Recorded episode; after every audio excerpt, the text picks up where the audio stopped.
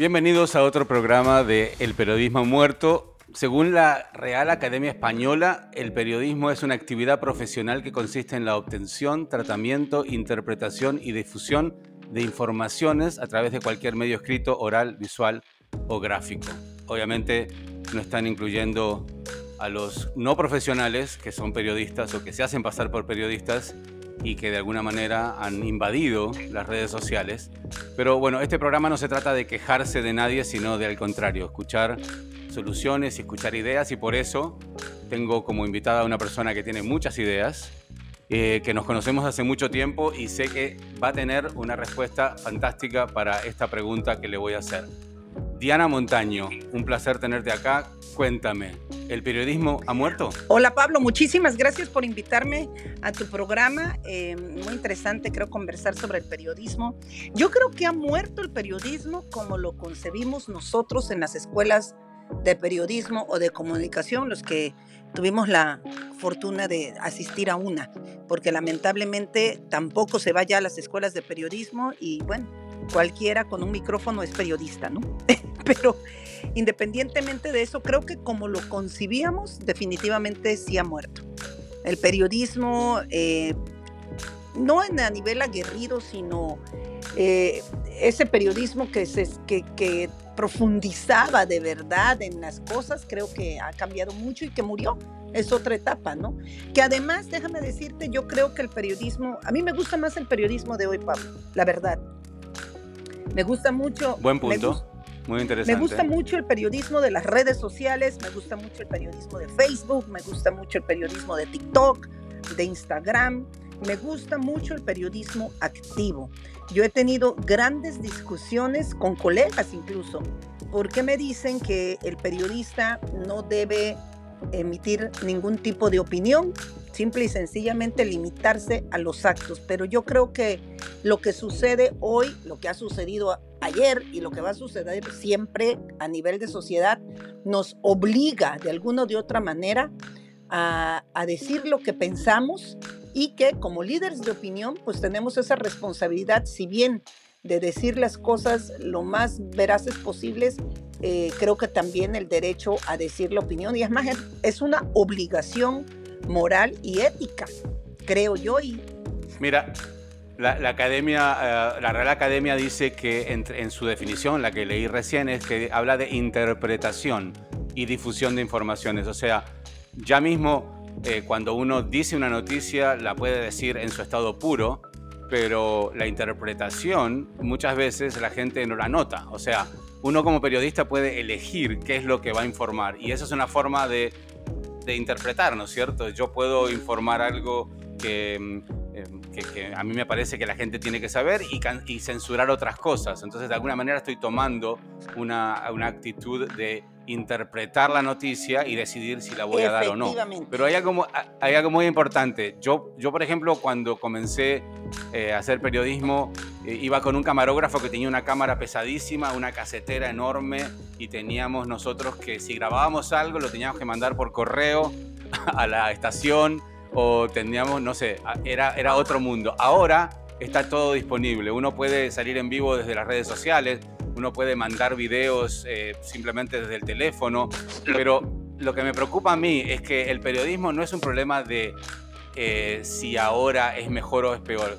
Yo me pregunto, ¿el periodismo lo tenemos que renombrar? ¿Tenemos que darle otro nombre que se llame, no sé, influencismo, eh, no sé, ¿cómo le dirías tú a, la versión de ahora? Del Yo le seguiría llamando periodismo, solo que quizá le agregaría la palabra periodismo activo, que es que de una o de otra manera siempre ha sido así, simple y sencillamente que como ahora existen las redes sociales, como ahora existe la, esa, esa inmediatez, esa facilidad de las redes sociales ha hecho que cualquier persona, como te digo, se convierta en un periodista, en un llamado influencer, líder de opinión, y una persona que puede tener un millón de seguidores, que nunca ha ido a una escuela, eh, puede emitir una opinión sobre X o Y tema y la gente que le sigue lo puede dar por real. Entonces, ante, ante eso, realmente sería mi preocupación. Primero que sí, que creo que el periodismo sigue eh, y se debe llamar periodismo y es un periodismo activo, pero creo que lamentablemente esta, esta inmediatez y este acceso tan fácil a las redes sociales, pues ha hecho que cualquier persona, un muchacho de 18 años que tenga una red social amplia, puede decir, por ejemplo, eh, barbaridades que yo he escuchado, por ejemplo, como que el presidente Biden es un pedófilo o que el expresidente Trump ha intentado matar a su esposa, por ejemplo, por ejemplo, ¿no? Claro, pero entonces a ti no te preocupa que cualquier persona pueda decir cualquier cosa y afectar el pensamiento de millones de personas, pero entonces tiene que haber algún tipo de regulación de qué se puede decir o no. ¿Qué pasa? Es que el, el, yo diría que sí, yo diría que sí, pero la realidad es que eso no va a suceder porque cualquiera con un micrófono y en la mal llamada, en la mal llamada libertad de opinión, ¿no? Pues tienes ahora sí que la libertad de decir lo que se te ocurra o te salga por la boca. Ahora, ¿cuál es la obligación del radioescucha, del lector, del televidente o de cualquiera que maneja las redes sociales? Pues es una responsabilidad tuya de creer o no, de indagar o no si lo que te están diciendo, lo que estás oyendo es real. Eh, como te decía, yo he tenido la oportunidad de escuchar barbaries, barbaries, porque no hay otro nombre para catalogarlo, en colegas nuestros, periodistas de televisión, periodistas de radio, que estudiaron el periodismo y que emiten opiniones descabelladas, inverosímiles, falsas además, y tienen un amplio sector que les sigue. Entonces, ¿a dónde es la responsabilidad? Pues tiene que recaer en la persona que escucha, no en el que habla.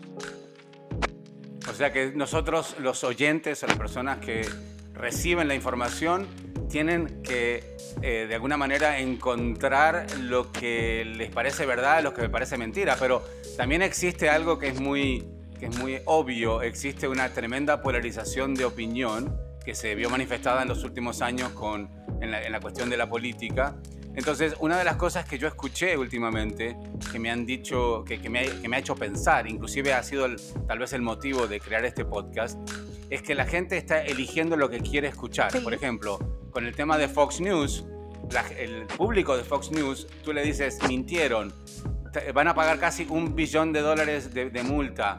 Los tipos que hablan ahí eh, eh, han dicho una cosa al aire y otra cosa en privado. Y sin embargo siguen teniendo gente mirando. No, y no solamente eso, sigues teniendo gente que dice que todo lo que tú estás diciendo es mentira. Yo tuve una conversación hace unos días solamente sobre el tema con dos personas que son republicanas, son republicanas, abiertamente republicanas, y les digo, va a pagar Fox, va a tener que, me decían que era mentira, que jamás, nunca que eso es mentira. Le dije, ¿pero qué es mentira? ¿Que va a pagar el dinero? Sí, que va a pagar el dinero. Pero señores, está. No, eso es, una, eso es mentira. Lo está diciendo CNN, está diciendo que, que van a pagar el dinero y todos los demás medios están diciendo que van a pagar, pero eso es falso. Fox no va a pagar nada. ¿Qué te parece? Ante esto, no puedes hacer mucho, pues. Es que. Ok, pero entonces nosotros nos hemos transformado en una especie como de procesadores de información, no es demasiado trabajo para una persona decidir qué es verdad y qué es mentira, que muchas veces solamente lo que quieren es ponerse en un canal que les va a decir lo que ellos quieren escuchar, no tienen ni siquiera que pensar, porque si llegan a escuchar algo que no les gusta, se van a enojar, se van a molestar, van a tirar algo contra el televisor. Entonces, no es demasiada responsabilidad en la gente que escucha. Pero ellos lo que pasa es que no puede recaer solamente del lado de acá, tiene que recaer también en un en un televidente, lector, radioescucha, que se eduque. O sea, yo no, yo, no puedo ser responsable de lo que tú creas o dejes de creer, porque yo dije, mataron a Saddam Hussein eh, y no le hicieron un juicio. Por ejemplo, la generación de mi hija, la mi hija, que tiene 19 años, no vivió todo esto, lo que pasó con Saddam Hussein, y mucho menos, ¿no? Y si yo le repito y le repito que mataron a Saddam Hussein sin hacerle un juicio y lo mataron, y ella lo va a creer. Porque no va a tener la, necesidad o no va a creer, no, va a ir a buscar información, lamentablemente. Entonces, ¿en quién, quién tiene la culpa? ¿Yo que digo la mentira o el otro que se lo cree? Bueno, en, realidad es, es verdad, el peso es demasiado grande para que la persona tenga que andar decidiendo entre tanta información y tu hija es parte de la generación de, mis hijos que también eh, han recibido tanta, tanta información que les resulta hasta inclusive eh, aburrido tener que procesarla y decidir que es verdad, que es mentira, y van a depender mucho de lo que nosotros los adultos les digamos que les procesemos se los demos ya cocinado, hervido. Es que no vayamos a la generación de nuestros hijos, vamos a esta generación nuestra. Hay gente que niega que el holocausto sucedió. Lo niegan. O sea, yo te digo, yo he tenido conversaciones, o sea, si yo, si, si, fuese ajeno a mí, bueno, yo diría, no sé, pero es que lo sé, lo he vivido en carne propia, gente negándome a mí que el, el holocausto pasó. Porque entonces me dices que en ese entonces no había redes sociales, no había fotografías, no había nada. ¿Cómo ustedes están seguros que fueron 6 millones de judíos los, los que se, se, asesinaron, si es que se asesinaron?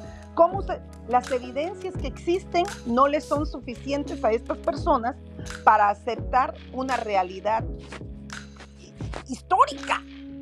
Imagínate. Entonces, bueno, esos son temas, son temas de conversación de, digamos que tomando un café con una persona, pero cuando uno se refiere ya a cuestiones de salud, de, decisiones entre vida y muerte, por ejemplo, el tema del COVID, ¿cuánta gente por falta de información, porque les enseñaron a desconfiar de la vacuna, no se la dieron y se murieron? ¿Cuánta gente se metió eh, cloro en la sangre o tomó eh, cosas que son pésimas para la salud simplemente por seguir a gente que obviamente no tiene ninguna, ningún lugar en, en, las redes sociales, simplemente vienen a hacer daño. Entonces, si eh, vamos a decir que un 30% de la gente que se murió por culpa del COVID fueron personas mal informadas que no se dieron la vacuna. Entonces, si te afecta la salud, ¿cómo hacemos para que la gente entienda cuál es la verdad y cuál es la mentira? No, no podemos hacer nada. Eso es lo triste tú, yo y el centenar, mil, millares de periodistas en el planeta no podemos hacer nada. Nuestro deber, creo, es dar la información lo más veraz posible, eh, emitir la opinión. Yo no veo mal que un periodista opine, porque me parece que somos también líderes de opinión. Y la obligación tiene que recaer en la persona. Mira, hay tantos canales de televisión, hay tanta información Tú tienes que buscarla. Hay un grupo que te dice que te tomes el cloro. Hay otro grupo que te dice que te vas a morir. Siempre ha existido las versiones dobles para todo. Tú elige lo que quieras hacer con tu vida. ¿Te moriste? No, no puedes decir me morí porque lo dijo Pablo Padula que yo tomara cloro. Por favor, no. Ok, pero escúchame una cosa. Fíjate, es algo mucho peor todavía. Si yo le mando a un eh, a uno de estos que odian las vacunas o que no se quieren vacunar. Yo le mando un informe del gobierno de los Estados Unidos que dice que el 70% de las personas que van al hospital y que se mueren, más todavía, 80%, son personas no vacunadas. Entonces esa persona me va a decir, ah, no, eso lo, lo dicen los demócratas. Ese medio eh, no puedo confiar en él porque es un medio tendencioso y se lo demuestras con con hechos científicos y todavía te siguen diciendo que no. E, ante Entonces, eso, ¿qué podemos hacer? Nada. Eso es lo que te digo. La realidad del caso es que nosotros como informadores, periodistas, líderes, lo como nos quieran llamar, no podemos hacer nada porque tú no puedes ir sobre el libre albedrío de alguien y de su cerebro y de sus opiniones o de su particularidad o particular pensamiento sobre determinado tema ellos creen que miente el gobierno, bueno, mira, entonces eh, haz lo que consideres prudente. Yo insisto en que como periodistas tenemos el deber, la responsabilidad, la obligación moral, ética y demás de ofrecer, ¿verdad? De ofrecer una información lo más apegada a la realidad nuestra, a la realidad mía, a la realidad tuya, porque también existe esto de que un periodista que es tendencioso o que tiene que es republicano, yo soy demócrata, o otro que sea ecologista, lo que sea, va a, dar esa información en base a lo que él cree también. Que muchas personas, muchas personas se aferran a una ideología política y de alguna manera siguen específicamente a, eh, un, a, a un político, a un líder o lo que sea. Pero lo que a mí me preocupa es que muchas veces para no perder audiencia, eh, los periodistas deciden simplemente no cuestionar eso y decir lo que dice esta persona. Porque, por ejemplo, ahora están reportando que en Fox News, eh, en el programa de Tucker Carlson, ah, bajó creo que 60% la audiencia en ese, en ese segmento y están perdiendo un montón de dinero. Significa que el tipo, a pesar de que era racista, que era misógino, que era eh, una, mentiroso y todo lo demás, el tipo era un producto que la gente consumía. Entonces, ¿cómo, cómo podemos eh, enderezar esta situación? Porque lo que yo quiero en este programa es encontrar soluciones, no simplemente decir, bueno, es lo que es, vamos a resignarnos. ¿Cómo hacemos para que la gente deje de pensar en la información como una especie de propaganda política de un partido o de otro y que empiezan a entender que esta es la verdad y nada más que, la verdad? Es que yo creo que ahí no hay una solución. Es exactamente lo que te estoy diciendo. Yo no creo que existe la fórmula secreta para hacer que la gente entienda y crea algo determinado. No, no la hay. La gente va a seguir viendo Fox, viendo CNN, viendo MSNBC, de acuerdo a lo que a ellos les gusta. Por ejemplo, yo soy incapaz de sentarme a ver Fox. Sin embargo, me alimento de, CNN. Eh, hay gente que dirá que CNN es un canal eh, de izquierda. La gente de la ultraderecha le gusta Fox. O sea, no hay modo de, decirle, mira, no veas Fox porque te están engañando. Porque me van a decir, bueno, no veas CNN porque también te están engañando. Insisto, recae la responsabilidad exclusivamente en lo que el del consumidor. O sea, yo tengo que informarme, yo tengo que averiguar si lo que me dice CNN es real. Yo, y, y sobre todo creo que estamos en el deber todos como comunidad de cuestionar todo. O sea, no puedo, no, puedo irme, ah, lo dice Pablo Padula. Mira, qué bueno que lo dice. Yo tengo que asegurarme que es real. Porque muchas cosas que dicen, por ejemplo, te estoy dando un ejemplo particular. Dice CNN, yo también he pegado el grito en el cielo y digo, eso es falso, eso no es así. Eh, entonces dices, oh, pero nosotros tenemos esa capacidad de probablemente decirlo. Yo invitaría a través de tu podcast a toda la gente que está escuchando, que consume noticias, que consume información, que lo hacemos todos, todos los días a través de cualquier plataforma, porque abrimos Instagram y nos están llenando de información, simple y sencillamente tomarlo, analizarlo y cuestionarlo. Yo creo... Bueno, tú dijiste una palabra muy importante recién que es consumidor. Yo creo que el periodismo se ha vuelto una especie de prostituta del consumidor, porque la gente determina qué es lo que quiere ver. Y con tantos medios de comunicación que han debido cerrar o han tenido que simplemente transformarse o irse directamente online, nos damos cuenta de que la gente no tanto busca noticias, sino busca entretenimiento. Y si no te da dinero para el dueño del canal, el tipo lo que va a hacer es que va a poner a una anchor de noticias que baile semidesnuda y que haga una especie como de, no sé, pirueta, malabares mientras está dando la noticia, porque eso le trae rey. Ni siquiera es que le traiga rey. Tú sabes que hay un problema mucho más grande, en mi opinión, tristemente para nosotros, que es que, que, tenga que ver con los ratings, tiene que ver con el dinero y el dinero no necesariamente tiene que ver con los ratings. Simplemente ponen a cualquier persona a presentar un noticiero o a decir barbaridad y media en un show de televisión por la cantidad que cobra porque un periodista probablemente estudiado, con experiencia, pues requiere otro tipo de sueldo. Eh, es, podríamos hacer 700 programas con el tema y es tan complicado el, por qué termina la gente en donde termina. Eh, pero nuevamente, yo, yo sí creo que el periodismo no ha muerto, que se ha transformado y que creo que debe seguir transformarse, transformándose creo en un periodismo activo, como te digo, creo que tenemos el deber y la responsabilidad nosotros como periodistas de dar nuestra opinión, ¿verdad? Independientemente de que digas los hechos lo más apegado a la verdad, que es, vaya, que es la, era la, era, era la, la suprema regla del periodista. Viste un muerto, no digas que parece que mataron a dos, no, nada más mataron a uno. Pero otra vez, en, la vorágine del día a día, tú ves unos errores eh, tremendos. O sea, es que no hay, uno, no hay un sitio que se salve. Yo intento hacer mi trabajo lo mejor posible y creo que la gente se debe quedar con eso, ¿no? Hay, eh, habemos periodistas trabajando de la mejor manera posible, no somos infalibles, seguramente vamos a fallar y los invito de verdad a que, más que nada, no, no creas en lo, que di, en lo que yo te diga. Tú escucha lo que yo dije, busca tus otras fuentes de información, analiza y, úsalo. Y si no quieres hacerlo y decides seguir a una persona a otras, bueno, afrontaremos las consecuencias de los actos de cada uno de nosotros. Porque otra vez, si yo me tomo un una botella de cloro o me hago un cóctel de cloro o me tomo ivermectina, el químico ese que la gente se tomaba, para, para supuestamente curarme de coronavirus y al, al final resulto muerto. Yo no le puedo achacar a ningún medio de comunicación eso. Para eso tengo una supuesta inteligencia, ¿no?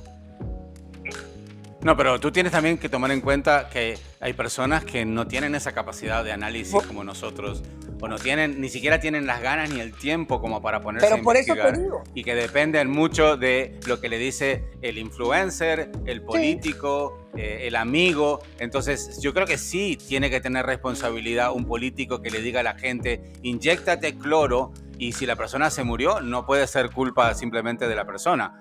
Tiene que haber algún tipo de, de repercusión para el que dijo semejante Bueno, barbaridad. en lo que yo hago es, que- yo, yo tengo dos millones de seguidores y les digo a todo el mundo que se peguen un tiro. Entonces, si se pegan un tiro 100 mil, ¿la culpa es de ellos? No, la culpa es mía por haberle dicho que se peguen un tiro. No sé, yo, yo puedo discrepar un poco ahí. Te entiendo, entiendo tu punto, pero también discrepo porque al final de cuentas no podemos culpar a otros de los actos que nosotros hagamos. O sea, Pero sí, sí, hay una, sí hay una responsabilidad de lo que uno puede decir, porque yo creo que la libertad de, de- de- de expresión termina donde empieza la libertad del otro, ¿no es cierto? Porque si tú le estás afectando su vida con una mentira abrumadora, entonces vas a tener que pagar yo las creo que debe haber cierta, o sea, definitivamente debe haber una, mira, recuerdo por ejemplo un hecho en un periódico en México, yo trabajaba ahí y eh, en México hay algo de, o había, no sé si sigue esto, del no circula, hoy no circula, placas azules y rojas no circulan lunes y martes. Y en una ocasión el editor, el, edi- el- el reportero, perdón, un reportero hace una nota y ponen en un titular, hoy no circulan blancas y amarillas. Y resulta que ese día eh, circulaban las otras, ¿no? Total, que la gente que no tendría que haber circulado, circuló. ¿Qué sucedió? Les pusieron unas multas garrafales terribles. ¿Qué hicieron todas estas personas? Llamar al periódico, entonces no había redes sociales, era lo que se había imprimido y eso era lo que se leyó. Llamar al periódico, Sí. llegaron gente, o sea, un montón de personas. ¿Cuál fue la responsabilidad del periódico? Castigaron al editor, lo suspendieron sin goce de sueldo una semana, suspendieron al reportero una semana sin goce de sueldo y al jefe de la sección local de la citadina una semana sin goce de sueldo. ¿Qué sucede con eso? Ahí hay una responsabilidad real con una, un equipo laboral que hizo mal su trabajo. Pero hay una consecuencia. ¿Qué va a suceder el día de mañana? Esa persona va a tomar responsabilidad y por lo menos va a cuidar más que no, no cometer un tipo, un error como estos. Hoy te pregunto, ¿cuál es, el, la, ¿cuál es la consecuencia de decir barbaridad y media al aire? Ninguna. La, la consecuencia, la conse- bueno, la- una de las consecuencias debería ser que tú no vas a volver a ver ese Ah. programa, no vas a volver a comprar ese periódico, pero si tú, si tú estás insistiendo en, en tipos como Alex Jones, como Fox News, que se la pasan diciendo barbaridades. Por ejemplo, salió esta teoría de que eh, había una pizzería en Washington en donde eh, había pedófilos Sí. y no sé qué cosa, y un tipo fue, empezó a dispararle a la sí. puerta. O sea, tú no puedes decir que la responsabilidad es del loco este solamente. O sea, claro, el tipo es 80% responsable, pero tú no puedes permitir que cualquier persona diga cualquier cosa sin eh, eh, importar las consecuencias, porque si no abres la puerta a, a cualquier tipo de acción. eh, que, que, bueno, yo digo, bueno, mira, eh, ahora todas las personas vayan a la casa a tal dirección y tírenle piedras. Claro, claro, yo te eso- entiendo. Eso es Pero muy, eso- pero muy grave. O sea, la responsabilidad tiene que No, y compartirse. eso lo va, a hacer, lo va a tener al final de cuentas el medio que te contrata. Vamos a ser honestos, a Carson Tucker no lo corrieron porque decía lo que dijo de las máquinas Dominion.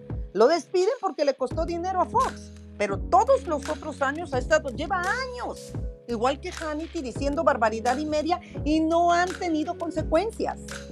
Entonces, ahora Ajá. la consecuencia viene porque le cuesta dinero. El día que yo cometo un error y ese día no me paguen mi salario, ese día te pongo a ver si yo sigo mintiendo o diciendo barbaridades. Bueno, pero sí les costó consecuencias. Tienen que pagar 787 millones de dólares. Me encanta. Pero porque es, como una especie de culminación de todas las barbaridades que dijeron. y además ahora le vienen dos o tres juicios más de, de, otras empresas que hacían también máquinas para, para elecciones. Lo que, lo que quiero decirte es que yo no pienso que uno puede decir cualquier cosa y darle toda la responsabilidad al oyente de que investigue, de que averigüe. Yo creo que deberíamos tratar de, eh, de alguna manera, hacer una especie de limpieza nosotros mismos adentro de la carrera del periodista para poder encontrar a los que dicen, dicen mentiras, dicen barbaridades y denunciarlos. Que, que, se quede la gente, que la gente no se quede con la verdad como, como la recibe, sino que sea un poco más filtrada por parte de la gente que realmente eh, siente responsabilidad en ese sentido. Yo quisiera decirte que sí, pero creo que tristemente no va a suceder. Entonces, quizás soy muy pesimista en eso. Y, creo que, que, no, no hay una posibilidad real de que eso pase. Y por eso creo que al final de cuentas, si bien sí tenemos nosotros la responsabilidad y debe encontrarse los responsables si en un momento yo digo una mentira, y por eso existen las demandas a los canales, gente que dice, fulanito mató a tal y resulta que no lo había matado, y hay despidos, y hay cosas. Yo creo que mientras sigamos haciendo ese tipo de ejercicio real, ¿no? Las empresas, los mismos supervisores, pues podremos hacer mejor periodismo, más seguro, más real para las personas y que realmente ayude, ayude a la comunidad. Dianita, muchísimas gracias. La verdad que siempre es un placer hablar contigo. Eh, siempre es revelador y además también una persona que ha vivido tantas cosas, ha viajado eh, por, por, el mundo y también eh, viniendo de México, un país en donde es tan compleja la sociedad. Así que siempre es un placer hablar contigo, te agradezco muchísimo. Eh, y bueno, y espero que más adelante podamos seguir conversando sobre Claro que sí, Pablo, muchas gracias por invitarme otra vez a tu programa. Y nuevamente, ¿no? Ojalá que, que, esta charla se quede para que toda, la, toda persona que nos escucha o nos ha escuchado lo piense un poco y diga, ah, caray, ¿Sabes qué? Sí, voy a escuchar lo que diga Jorge Ramos, lo que diga José Díaz Valar, lo que diga María Antonieta Collins, lo que diga cualquier periodista creíble para ti o serio para ti, pero voy a indagar un poco más, que sea ese un ejercicio diario que realicemos todos y no nos quedemos en la superficialidad de, lo, de, un minuto treinta, que es lo que dura un reportaje al aire, ¿no?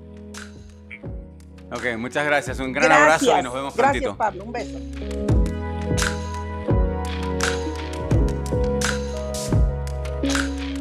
Bueno, como escucharon, existen muchas formas de pensar dentro de esta profesión.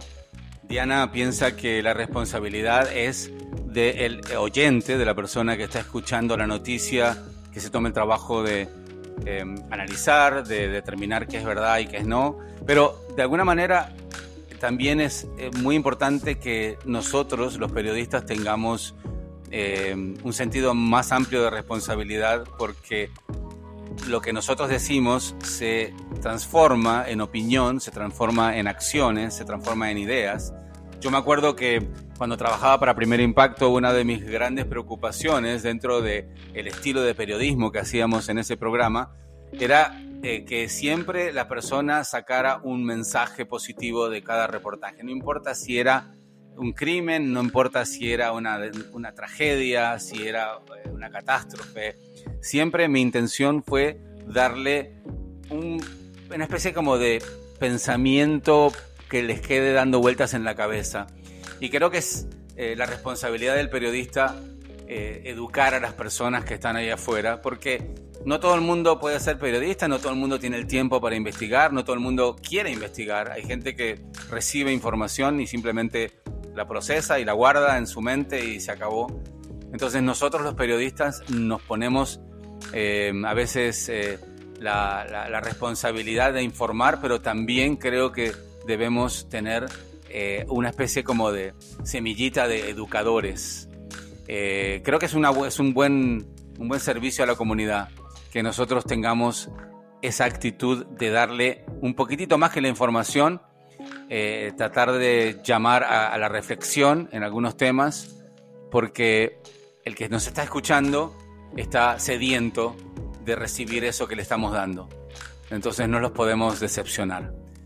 Muchas gracias a todos, gracias a Diana por su tiempo. Eh, les mando un abrazo a todos. Em, sigo insistiendo que el periodismo está muerto, pero bueno, voy a seguir buscando gente que me demuestre que estoy equivocado. Si ustedes quieren comunicarse conmigo y sugerirme ideas, me pueden encontrar en las redes sociales. En Instagram aparezco como arroba Pablo Padula. En Twitter arroba Pepadula y en Facebook Pablo Padula. Déjenme sus mensajes y sugieran ideas para nuestro próximo podcast. Muchas gracias.